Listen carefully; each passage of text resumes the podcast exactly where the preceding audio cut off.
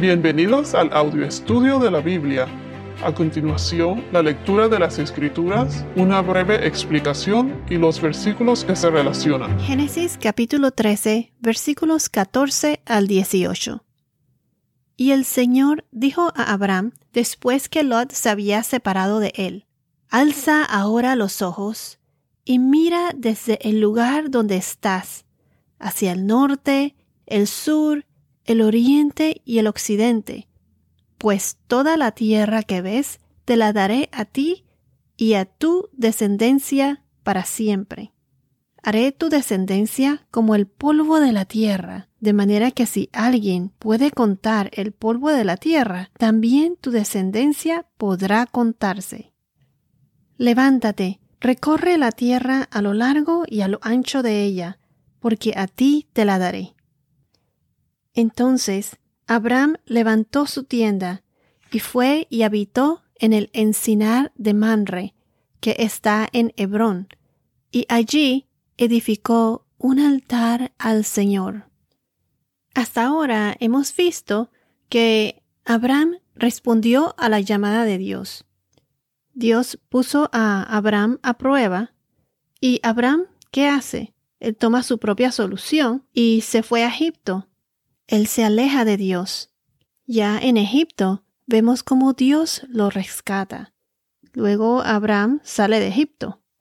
Y también vimos que debido a las posesiones de Abraham y Lot, que eran abundantes, pero en el sentido de que era algo extraordinario, eran tantas sus riquezas y posesiones que la tierra ya no los podía mantener o sostener a los dos juntos. Las acciones de Abraham en Egipto trajo consecuencias. Había conflictos con sus pastores y sus ganados y todo eso, pues. Todas esas riquezas obtenidas en Egipto les trajo consecuencias y como mencionamos antes, el pecado siempre trae consecuencias. Las consecuencias del pecado son más grandes o superan los placeres del pecado. Voy a repetir esto. Las consecuencias del pecado son más grandes o hasta superan los placeres del pecado. ¿Y qué fue lo que hizo Abraham para que no hubiera más conflictos? ¿Cuál fue la solución de Abraham? Vimos que Abraham, esta vez, después de su experiencia en Egipto, ahora confía en el Señor, se acerca a Él y le propuso a Lot que se separaran. Él confió en la providencia del Señor. Muchas veces cuando hay conflictos, por ejemplo, entre familia, hermanos y todo eso, pues la cuestión no es quién gana la batalla o quién gana la discusión o quién está correcto o no. El objetivo debería ser cómo de alguna manera ganar o obtener la paz, la paz entre ambos. No se puede resolver conflicto si no hay paz. Y si no hay paz, esto sería peor. Y eso fue exactamente lo que hizo Abraham al proponerle a Lot que se separaran y le dio a escoger a Lot las tierras. Opino que fue una buena manera de mantener la paz. ¿Y qué fue lo que hizo Lot? Él vio y escogió las mejores tierras y se estableció en las ciudades del valle hasta Sodoma. Abraham confió en la providencia de Dios, mientras que Lot se dejó llevar por lo que vio. Además, sabiendo que los hombres de Sodoma eran malos y pecadores, y se enfatiza en la Biblia que ellos eran malos y pecadores en gran manera contra el Señor. Asimismo dice, en gran manera contra el Señor. Pues sabiendo la situación, él se fue acercando poco a poco hasta que veremos que quedó viviendo ahí, ahí mismo en Sodoma, eventualmente. A simple vista escogió las tierras más fértiles, pero éstas estaban llenas de maldad. Abraham responde con humildad, y Lot solo pensó en sí mismo, sin consideración hacia Abraham, que tras que era mayor de edad, era su, tío, por estar en, por estar con Abraham, él obtuvo todas sus posesiones. Como que no le dio a Abraham el respeto que se merecía, como era la costumbre de aquella época. No parecía que Lot creyera en el mismo Dios de Abraham, o sencillamente su fe no era la misma que como la que tenía Abraham. ¿Será que seguía a Abraham, pero no seguía al Dios de Abraham? ¿Quién sabe? A veces me pregunto cómo se debió haber sentido Abraham al ver las tierras con las que tenía que trabajar. No eran fértiles como las de Lot. Pero, ¿qué hizo Abraham? Él confió en el Señor. Ahora veremos en el versículo 14 cuál fue la reacción del Señor, o sea, qué hizo el Señor. Abraham, arrepentido de lo que pasó en Egipto, el Señor lo toma de regreso y además lo bendice. Cuando digo que Dios lo toma de regreso, quiero añadir que esta no será la primera vez que Abraham comete el mismo error. Vamos a ver más adelante que nuevamente hace lo mismo, o sea, una y otra vez. Me refiero a um, cuando mintió acerca de que Sarai era su hermana. Aunque esto fuese parte cierto, era media hermana, pero es una mentira a medias y una mentira a medias es una mentira, una mentira completa. Dios está siempre dispuesto a recibirnos. Si una persona se arrepiente de corazón, Dios lo recibe, como quien dice, lo, lo toma de vuelta, pues con los brazos abiertos. Dios quiere que tengamos una, una relación con Él. Es como cuando un padre, un padre que ama a sus hijos, a pesar de que una y otra vez a veces los hijos hacen cosas que le duelen a los padres, pues cometen sus errores.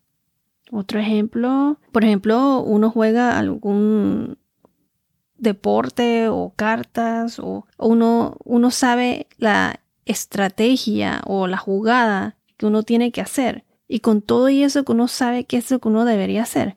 A veces uno comete o cae en el mismo error una y otra vez. Aquí Abraham se arrepiente y decide confiar nuevamente en el Señor y el Señor lo toma de regreso y lo bendice.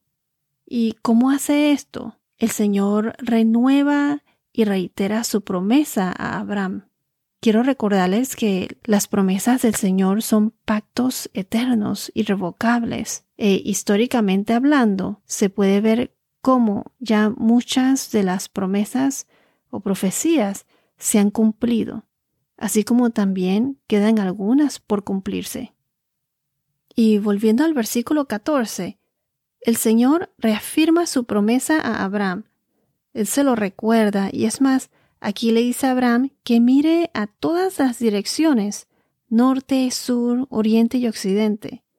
Todo y todo lo que sus ojos ven serán no solo para él, pero para su descendencia y para siempre. Pero miren qué tanta fe debió de haber tenido Abraham, porque Dios le estaba haciendo esta promesa, pero recuerden que Sarai, la mujer de Abraham, era estéril. Ella no podía tener hijos. Además, era de edad avanzada, era mayor. Y con todo y eso, Abraham tuvo fe en que así sería, porque Dios se lo prometió.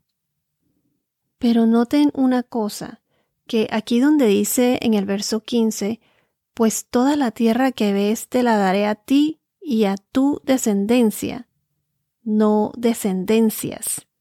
Vayamos a Gálatas, capítulo 3, versículo 16. ¿Quién nace de la descendencia de Abraham, de la línea de Abraham? Cristo, nuestro Señor. Leamos Gálatas capítulo 3, versículo 16. Ahora bien, las promesas fueron hechas a Abraham y a su descendencia. No dice y a las descendencias, como refiriéndose a muchas, sino más bien a una y a tu descendencia, es decir, Cristo.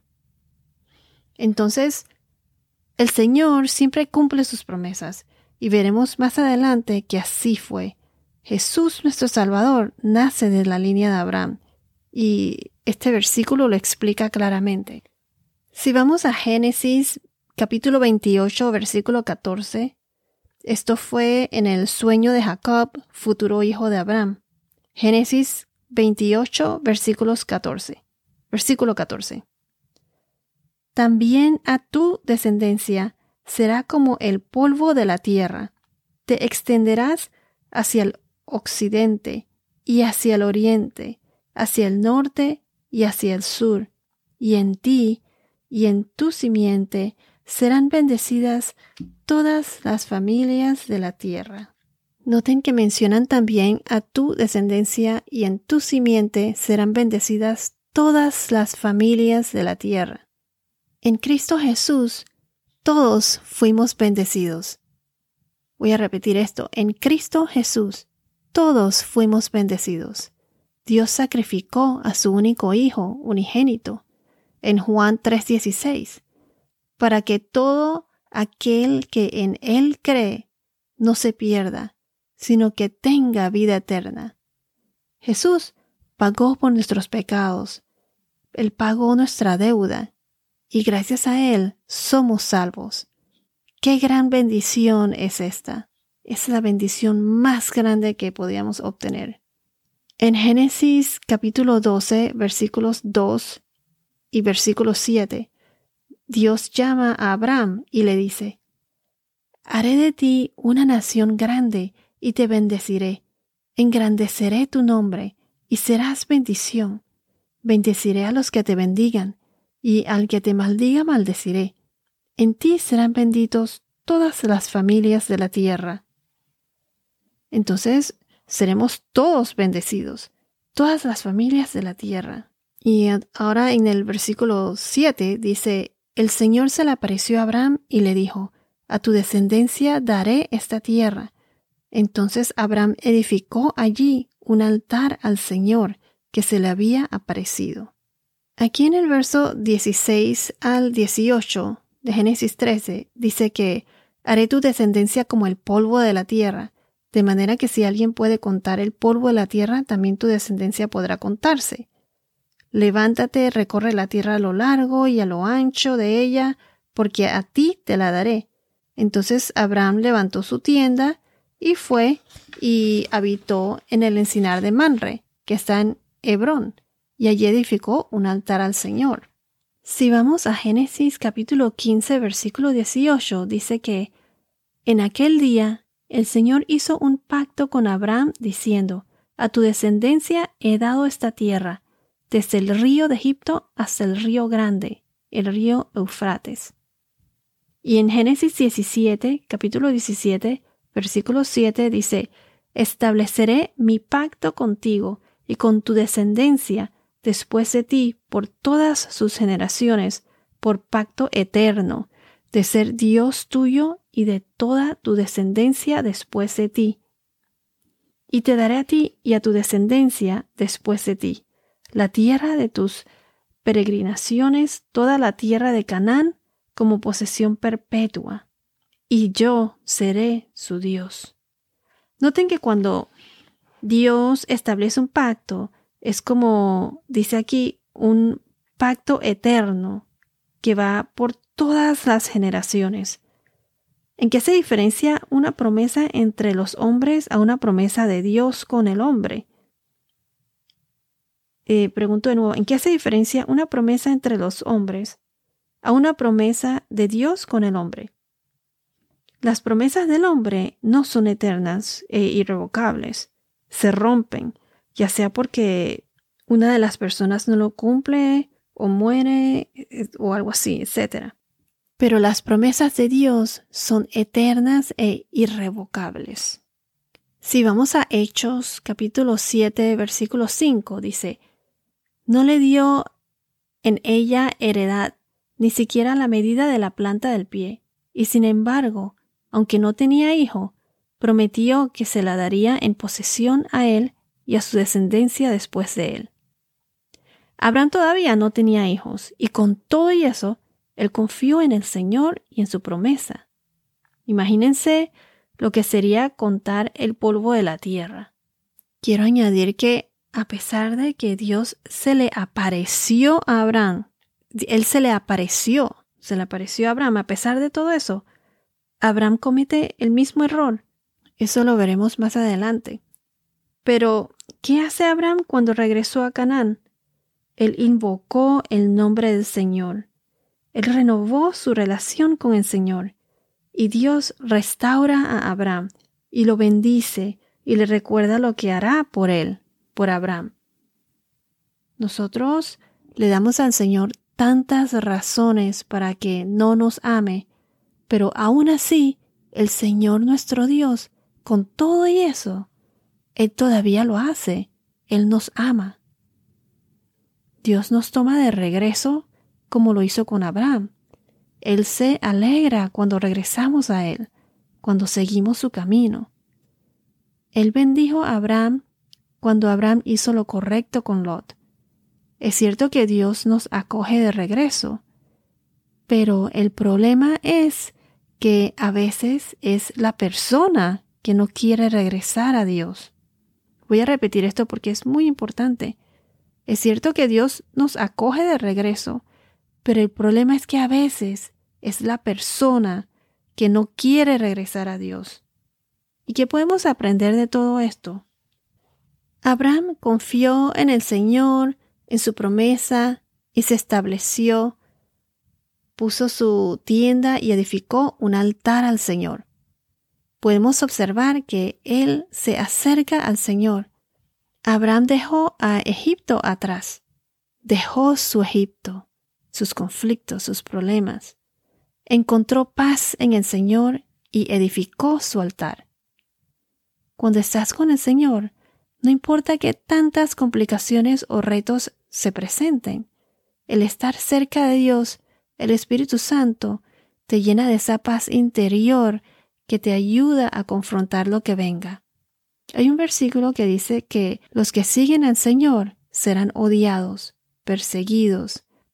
O sea, no van a tener un camino fácil en este mundo. Pero recuerden que la vida aquí es temporal. El reino de Dios, la nueva Jerusalén, es eterna. No se sabe exactamente cuándo va a venir Jesús, o sea, su segunda venida, pero la Biblia nos dice que debemos estar preparados, porque nos va a sorprender, así como cuando un ladrón entra a tu casa, o como cuando le llegó el diluvio a Noé. Noé supo que el diluvio estaba por venir algún día, y por instrucción de Dios, él construyó el arca, y Dios lo salvó a él y a su familia, a ocho de ellos. Pueden leer Romanos 8:35, Lucas 6:22, la segunda carta de Timoteo capítulo 3 versículo 12, Mateo 10:22, Mateo 24:43. Todos estos versículos respaldan lo que acabo de decir. Todo está escrito en las profecías que aparecen en la Biblia. El Antiguo Testamento está lleno de profecías cumplidas en el Nuevo Testamento. Por ejemplo, el nacimiento, la muerte y resurrección de Jesús.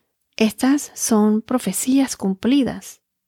Quiero añadir que no debemos esperar a que la ciencia pruebe nuestra fe por nosotros, sino que debemos decir, la Biblia dice esto y yo lo creo. O sea, creer y tener fe en lo que la Biblia nos dice, y no basar nuestra vida espiritual o eterna porque algún arqueólogo o científico o físico lo pruebe, lo haya probado. Entonces, ¿qué hemos aprendido con todo esto? Dios nos toma de regreso. El pecado siempre trae consecuencias. Y la palabra de Dios, la promesa de Dios es segura, es eterna. La palabra nos dice que Satanás será destruido al final y terminará en el lago del fuego. Su tiempo está contado. En el verso 17, aquí dice al final que Abraham habitó en el encinar de Mamre. ¿Y qué hizo ahí? Construyó un altar al Señor. Ese fue el tercer altar que construyó al Señor.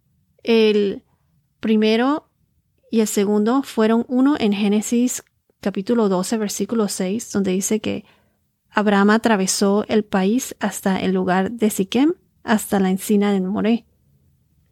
Y allí Abraham había edificado un altar al Señor que se le había aparecido. Este fue su primer altar, como estableciendo esa relación con el Señor. Luego Abraham se fue a Betel y edificó un segundo altar al Señor. Eso fue en Génesis capítulo 12, versículos 8. Ese fue un altar de acercamiento y adoración. Él invocó ahí el nombre del Señor, ahí en Betel. Y el tercer altar es, el que acabamos de mencionar. Es como un altar de, de restauración, restaurando la relación con Dios y recordando la promesa del Señor. Y esto fue en el Esinar de Mamre. El altar es un lugar donde podemos hablar con Dios, un lugar de refugio, en donde llevas tu dolor, un lugar lleno de bendiciones. ¿Cómo construyes tu altar al Señor? Opino que dándole prioridad a Dios, Dios primero, luego tu familia y luego todo lo demás. Pero a diferencia del Antiguo Testamento, gracias a Jesús nuestro Salvador, que murió por nosotros en la cruz, podemos hablar con Dios donde quiera que lo llamemos. Dios está siempre con nosotros y Él nos ama. Nunca es tarde para arrepentirse y restablecer esa relación con Dios, así como lo hizo Abraham, que se convirtió en un hombre de fe, uno de los grandes patriarcas de la historia. Bueno, esto es todo por ahora. Que tengas un día muy bendecido y hasta la próxima.